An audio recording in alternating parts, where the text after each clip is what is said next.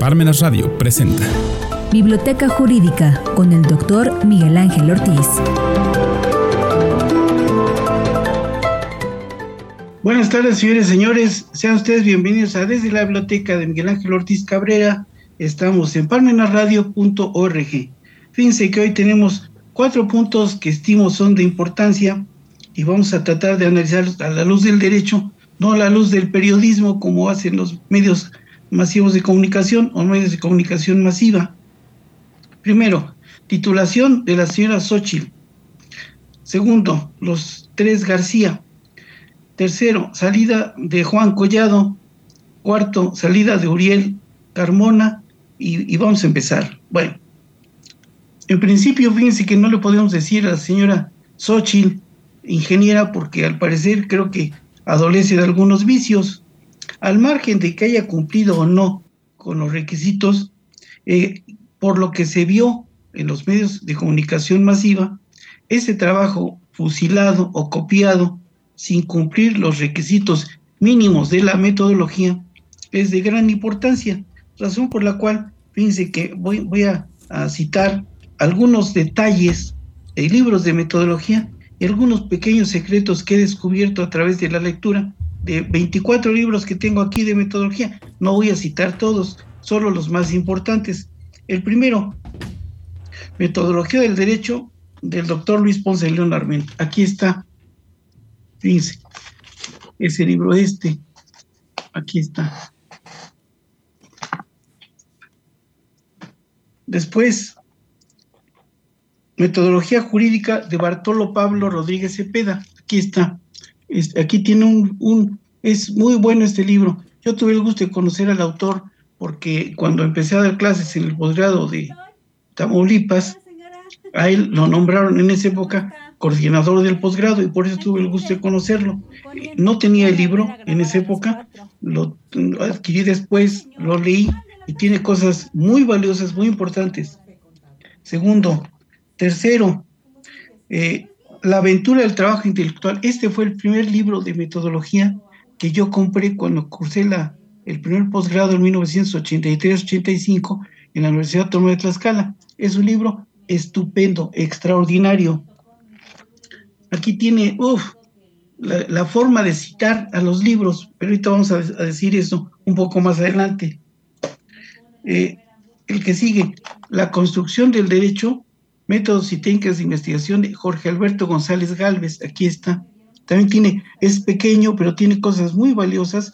Es un gran maestro de la Universidad Nacional Autónoma de México y vale la pena. El que sigue, Metodología y técnicas de la investigación jurídica de Sergio T. Azúa Reyes, aquí está también. Y también tiene cosas muy, muy interesantes, muy valiosas y es de lectura ágil, de fácil comprensión Nada más es cosa de, dedicarle tiempo. Creo que ese tiempo fue el que no tuvo la señora Xochitl y bueno, optó por lo más fácil. Bueno, este de Dora García Fernández, manual para, para la elaboración de tesis y otros trabajos de investigación. También es de Porrúa y está hecho en combinación con la Facultad de Derecho de la UNAM. Aquí está. También es sencillo, pequeño, vean, y pueden, pueden, pueden eh, comprarlo y hacer uso de él.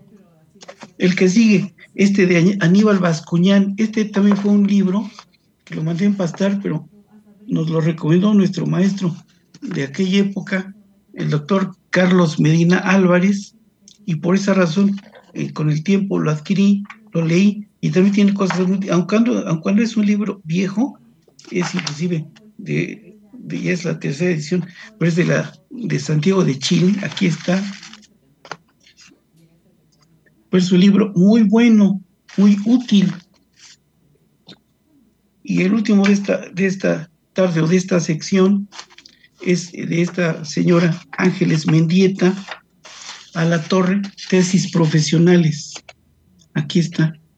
Y también tiene cosas muy interesantes que me sirvieron, me dieron la pauta para dar esta materia, cuando me hicieron favor de invitarme a impartirla en el posgrado del Instituto Manuel José Rojas en San Cristóbal de las Casas, en Chiapas. Y también hice unos cuadros que ahí tengo, que no los voy a mostrar en este momento porque nos acabaríamos el tiempo. Pero fíjense que es importante, les voy a decir por qué. Todo trabajo de investigación debe tener su hipótesis, su marco teórico, sus objetivos, sus pies de página, sus conclusiones y su bibliografía.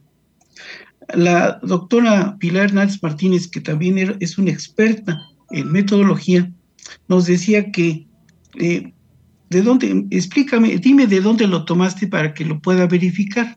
Y además, en cada hoja mínimo debe haber una o dos o tres citas bibliográficas. ¿Por qué? No, me decía, no lo inventaste tú, Miguel Ángel dime dónde está para que yo lo pueda verificar. Y efectivamente, la semana pasada hice exactamente eso con la última edición del libro del doctor Serafín Ortiz y, lo, y traté de verificarlo y lo logré con los libros de Karl Larens y otros libros que él cita en su bibliografía. Los fui checando uno por uno y todos coinciden.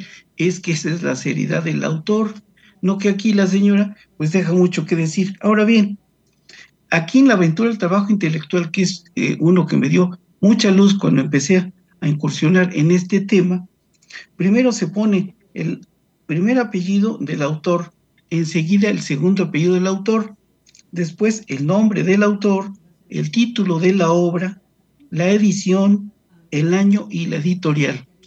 Si después existe otra del mismo libro o de la misma obra, se pone OPSIT, que significa obra citada. Si es la misma, en la misma página, no se pone, pero si es distinta página, se pone OPSIT y el número de página en donde uno está viendo lo que está tratando de hacer valer o de hacer ver, en, de dónde lo tomó. Bueno, con la misma regla, la tercera, si es en la misma página, se pone idem con la misma circunstancia. Si es en la misma página, no se pone más que idem y ya. Pero si es distinta página, idem y la página. Y ahorita les explico por qué.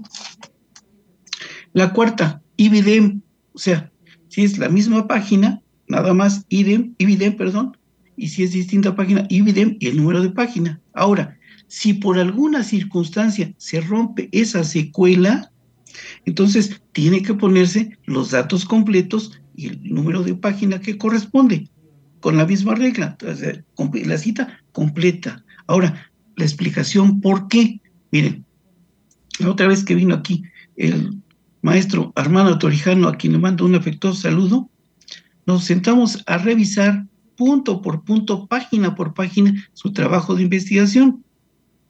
Él está por presentar su examen de grado en la Universidad Autónoma de Tlaxcala. Y entonces eh, le hicimos una reflexión que se las vamos a transmitir. Eh, uno hace estos trabajos no para que lo lea uno, sino para que lo lea un tercero. Si esto es así, entonces facilítemelo, no me lo complique, por eso es esto. ¿Por qué? Si está en una página y le ponen IBIDEM, hay que regresar a las hojas anteriores a ver qué obra citó y eso da muchas, mucha flojera eventualmente, entonces ya no lo verifica uno. Entonces, por esa es la, razón por la que debe citarse completamente todo eso, como lo acabamos de explicar.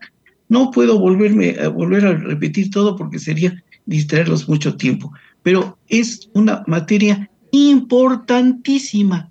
Quiero decir una cosa, cuando yo estudié la licenciatura, esta materia no se llevaba. Yo aprendí esto cuando empecé a cursar el, el primer posgrado en la Universidad Autónoma de Tlaxcala, y entonces me di cuenta que el doctor Luis Ponce de León Larmenta, que es el primer libro que cité, nos subía y nos bajaba los autores y, además la metodología. Entonces dije, ah, caray, ese es el secreto, sí, pues a ponerse a estudiar. entonces compré La aventura del trabajo intelectual, que fue el primer libro de metodología que compré, y eso fue lo que me abrió los ojos, porque entonces pude percatarme del orden y la secuela. Y después fuimos comparando poco a poco hasta que ahora tengo, los conté la última vez, son 24 libros de metodología. Bueno, el siguiente punto que tengo que tratar esta, esta tarde es el de los señores, los tres García, de los señores Marcelino García Barragán, seguido de su hijo Javier García Paniagua, y finalmente Omar García Carfush. Por esto tiene una razón, miren, eh, don Marcelino García Barragán fue el secretario de la Defensa en época de don Gustavo Díaz Ordaz. El segundo, don Javier García Paniagua, fue presidente del PRI y el secretario de la Reforma Agraria con don José López Portillo, y también fue después director de la dirección, fue director de la Federal de Seguridad. Bueno, sobre el tercero no tiene caso abundar porque está aspirando a ser jefe de la ciudad, jefe del departamento de la Ciudad de México. Bueno, pero sí es importante saber que en las memorias de don Marcelino García Barragán, él no las publicó, él le mandó todas esas copias a Julio Scherer García y a Carlos Monsiváis, y ellos hicieron un libro que se llama Parte de Guerra. Aquí está, donde es su versión respecto de lo acontecido en el 68, que mucha gente todavía, mucha, la gente joven no sabe ni lo que pasó o hablan sin saber. En lo personal, a nosotros nos tocó verlo de lejos, u oírlo de lejos, porque estábamos acá y todos los problemas fueron en la Ciudad de México. Pero Puebla estuvo muy cerca de todos esos eh, eventos. Pero además, fíjense que pasó aquí otra cosa muy interesante. Eh, tengo este otro libro que se llama La trampa de Tlatelolco. En Tlatelolco, aquí está, este señor Manuel Urrutia Castro. Y ambos autores coinciden en que don Marcelino García Barragán fue un hombre leal a don Gustavo Díaz Ordaz.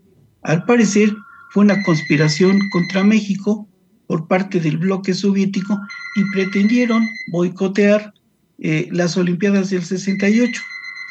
Aquí hay una anécdota que, que cita este señor Fabricio Mejía Madrid en este otro libro. Aquí está. Disparos en la oscuridad, en el que comenta que el general Marcelino García Barragán le habló al presidente y le pidió una cita. El presidente le dio la cita, le dijo, véngase para hablar con usted. Don Gustavo pensó que le iba a dar golpe de Estado y que lo iba a matar. Entonces, don Gustavo, que también era de armas tomar, tomó su pistola y se la puso en el cinto, el cinturón. Llega el general García Barragán y habla con él y le explica y le refrenda su lealtad y entonces eh, llegaron a la conclusión, se dieron un abrazo y ahí fue cuando el general García Barragán sintió que tenía, que estaba armado don Gustavo. Entonces le, le refrendó su amistad y su lealtad. Platicando con un abogado militar mm, últimamente, con quien he tenido una muy buena, eh, pues que será mm, buena simpatía, una cuestión esa por el estilo, que vivió en esa época o vivió los eventos de esa época, me dice que ellos cuando detuvieron a muchos de los muchachos y los empezaron a investigar, todos, ¿qué creen? Ninguno era estudiante, eran activistas, pero se, armó un lío de grandes dimensiones y se hizo la marcha del silencio, hicieron que, que el rector de esa época, eh, Javier Barro Sierra, renunciara, en fin, hubo un escándalo a nivel nacional. Pero él me decía, oiga, ¿se ha puesto usted a pensar qué hubiera pasado si eso hubiera funcionado? Pues la reflexión queda ahí, que si eso hubiera pasado, en este momento quizá la historia hubiera cambiado y México sería otra cosa, pero no para bien, no para que estemos viviendo lo que ahora estamos viviendo, si no hubiera sido una, hubiéramos pasado, eso sí, a una dictadura, en ese caso sí, no como ahora andan así en escándalo las gentes que no tienen ni idea de lo que pudo pasar. Bueno, entonces, ahí queda la, solamente la, anécdota. Sin embargo, fíjense que respecto del segundo personaje que estamos eh, refiriendo, don Javier García Paniagua, fíjense que en el libro Memorias, aquí está, um, mis tiempos de don José López Portillo, biografía y testimonio político, en la página 1109 del segundo tomo, comenta que eh, si el problema en esa época de México hubiera sido político, hubiera puesto a Javier García Paniagua, Paniagua de candidato a la presidencia. Pero el problema de esa época era económico y por eso se inclinó a favor de Miguel de la Madrid. Está aquí, pueden comprar los dos tomos, aquí está el libro, página 1109, y aquí hay una cosa que un día le, mostré al maestro Pacheco Pulido, a quien le mando muchos saludos. Aquí está. Cuando fue la estación de la banca, aquí está sentado junto al presidente, porque él era en esa época vicepresidente de la Cámara de Diputados. Le enseñé la fotografía porque me dijo que no la tenía. Bueno, entonces, eh, respecto del tercer eh, García Harfush que va a llegar ahora o quiere aspira a ser jefe de la Ciudad de México, no tiene caso porque apenas está escribiendo su historia todavía hay que ver si le dan oportunidad o no de contender. Es solamente un aspirante. Este, este, esta parte exclusivamente se refiere a los tres García, don Marcelino García Barragán, don Javier García Paniagua y ahora Omar García Harfush. Bueno, pasando al siguiente punto. Respecto a la salida del señor Juan Collado, es importante destacar que solo le sustituyeron la medida cautelar. Fíjense que en el libro de el doctor Polanco Braga, en la página 196, aquí explica, o aquí cita las medidas cautelares. Aquí está el libro, y aquí está la diferencia entre las medidas cautelares. Son medidas cautelares personales, medidas cautelares reales y medidas cautelares su aplicación. Y ahí viene cuando, se cuando hay peligro de que se pueda sustraer la acción de la justicia, entonces se decreta una prisión preventiva justificada. Pero bueno, acá le he fijado una garantía, un control por medio de brazaletes y le han permitido salir de la cárcel. Yo estimo en lo personal que no debería habérsele concedido porque con el dinero que se robó, que quede claro, porque era prestanombres del señor Salinas y del señor Peña Nieto, pues puede irse ni siquiera por algún aeropuerto establecido, con alguna eh, pista clandestina y con un avión al estilo Joaquín Guzmán lo era, se puede ir del país. Entonces, yo no le hubiera concedido esa libertad, pero los jueces son los que resuelven, son los que deciden y fueron los que le concedieron la libertad. Bueno, le, sustituyeron la medida cautelar. Y eso es importante porque, fíjense que lo mismo pasa ahora con el señor Uriel, ¿cómo se llama ese señor? Uriel Carmona Gándara. ¿Por qué? Fíjense que las autoridades estimaron que como contaba con fuero en uso de la mm, en la, en la suspensión que le fue concedida, estimaron que al tener ese fuero, que ahorita vamos a explicar mis dudas sobre ese particular, le concedieron eh, la medida restitutoria y le permitieron salir de la cárcel. Bueno, comentando eso con el doctor Raimundo Gil Rendón, con quien tuve hoy una agradable plática por WhatsApp, y quiero decirles que el doctor Raimundo Gil Rendón es uno de los mejores amparistas del país. Por eso ya he recomendado en algunas ocasiones su obra. Pero al margen de eso, fíjense que nos pusimos a reflexionar sobre lo que establece o lo que había sucedido. Y desde la perspectiva de él y mía, se le violentó la soberanía al Estado de Morelos, porque este señor, primero, en principio, debió respetársele y hacerle o proveerle su juicio de procedencia del, en el Estado de Morelos para que no tuviera esa protección constitucional.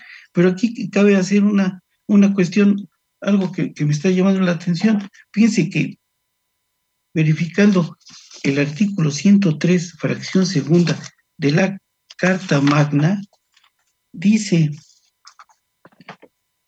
algo que me llamó mucho la atención y por eso lo platico. Fíjense, el 103 dice, los tribunales de la Federación resolverán toda controversia que se suscite por normas generales o actos de la autoridad federal que vulneren o restrinjan la soberanía de los estados o la autonomía de la Ciudad de México. Acá no es el caso, porque no fue una autoridad federal.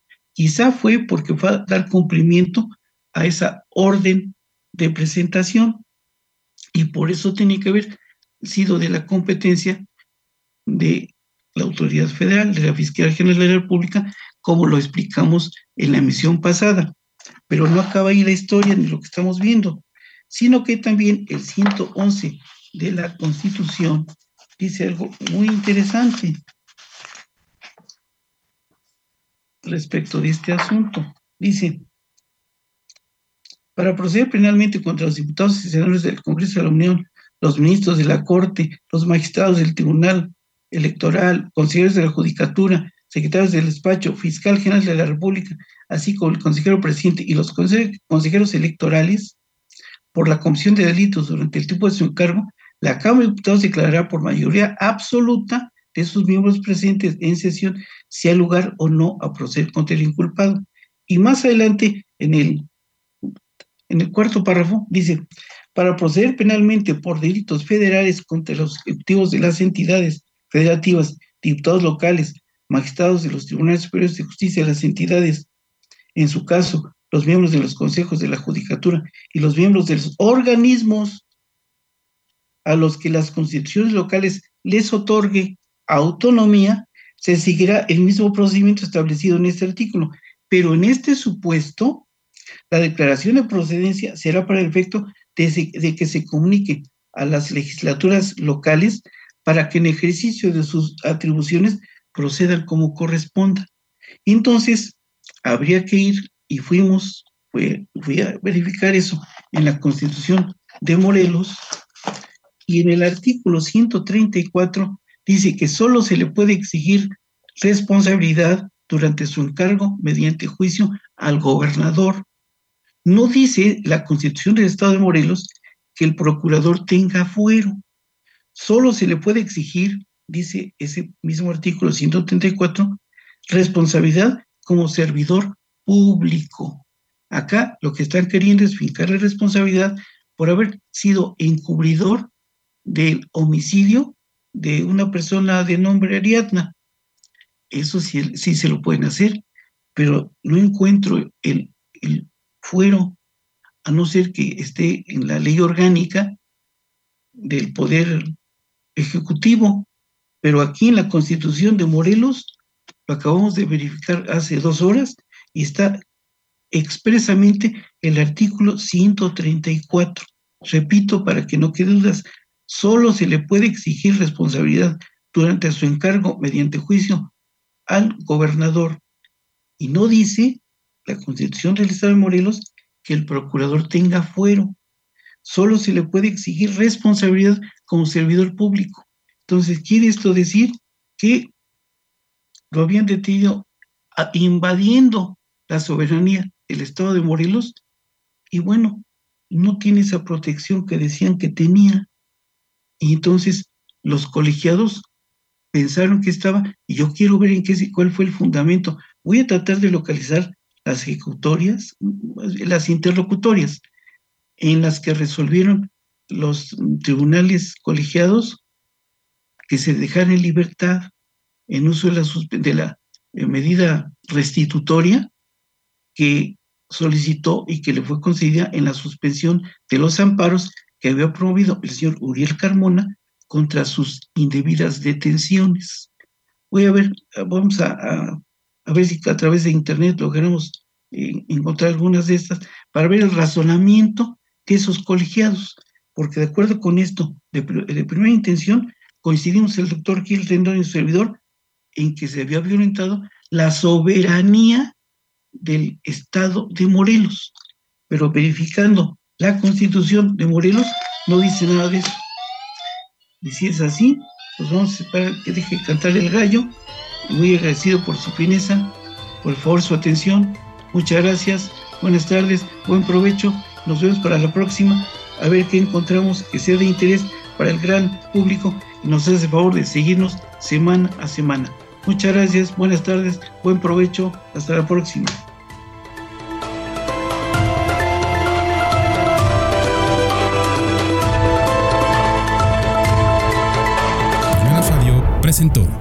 Biblioteca Jurídica con el doctor Miguel Ángel Ortiz.